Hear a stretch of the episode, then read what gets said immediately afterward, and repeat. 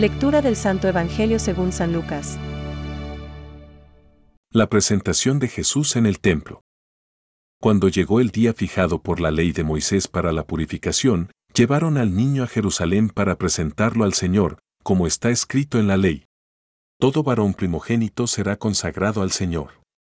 También debían ofrecer en sacrificio un par de tórtolas o de pichones de paloma, como ordena la ley del Señor. Vivía entonces en Jerusalén un hombre llamado Simeón, que era justo y piadoso.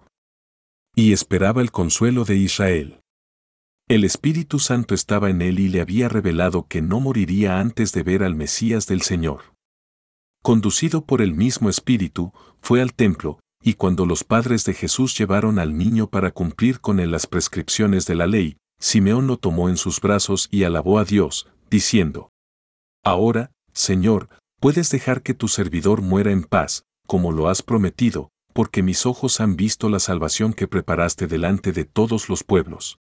Luz para iluminar a las naciones paganas y gloria de tu pueblo Israel, su padre y su madre estaban admirados por lo que oían decir de él.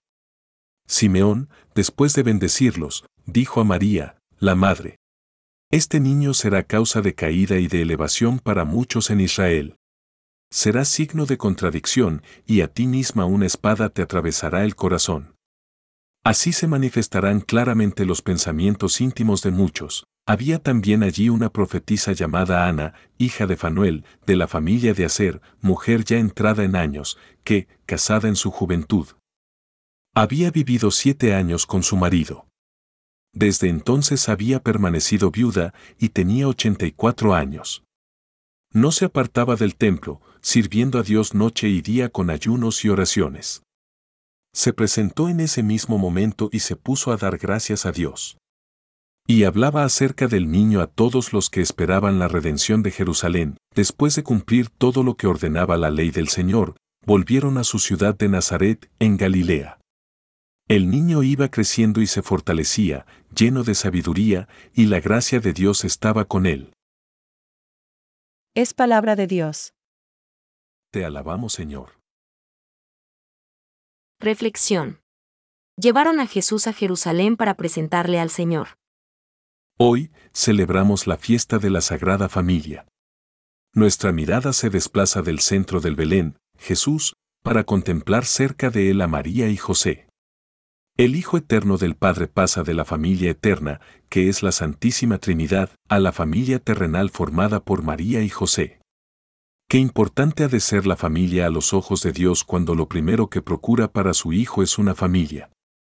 San Juan Pablo II, en su carta apostólica El Rosario de la Virgen María, destaca una vez más la importancia capital que tiene la familia como fundamento de la Iglesia y de la sociedad humana, y nos pide que recemos por la familia y que recemos en familia con el Santo Rosario para revitalizar esta institución.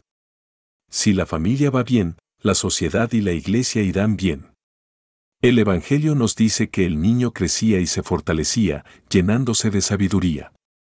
Jesús encontró el calor de una familia que se iba construyendo a través de sus recíprocas relaciones de amor. Qué bonito y provechoso sería si nos esforzáramos más y más en construir nuestra familia. Con espíritu de servicio y de oración, con amor mutuo, con una gran capacidad de comprender y de perdonar.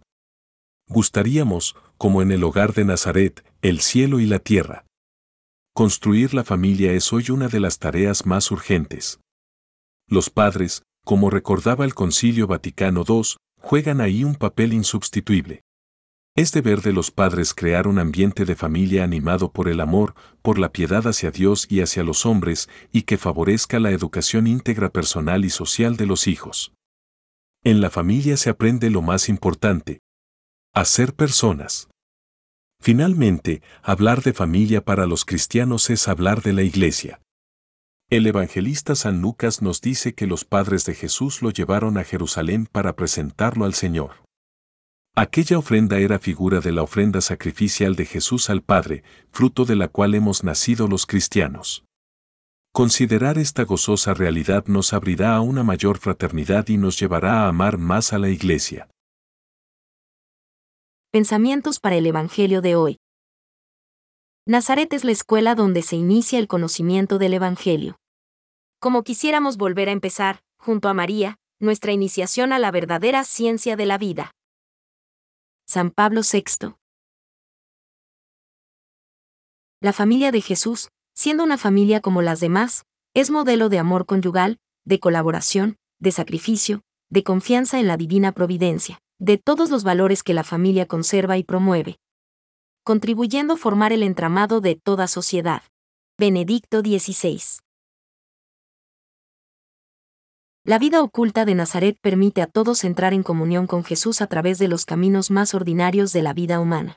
Catecismo de la Iglesia Católica, número 533.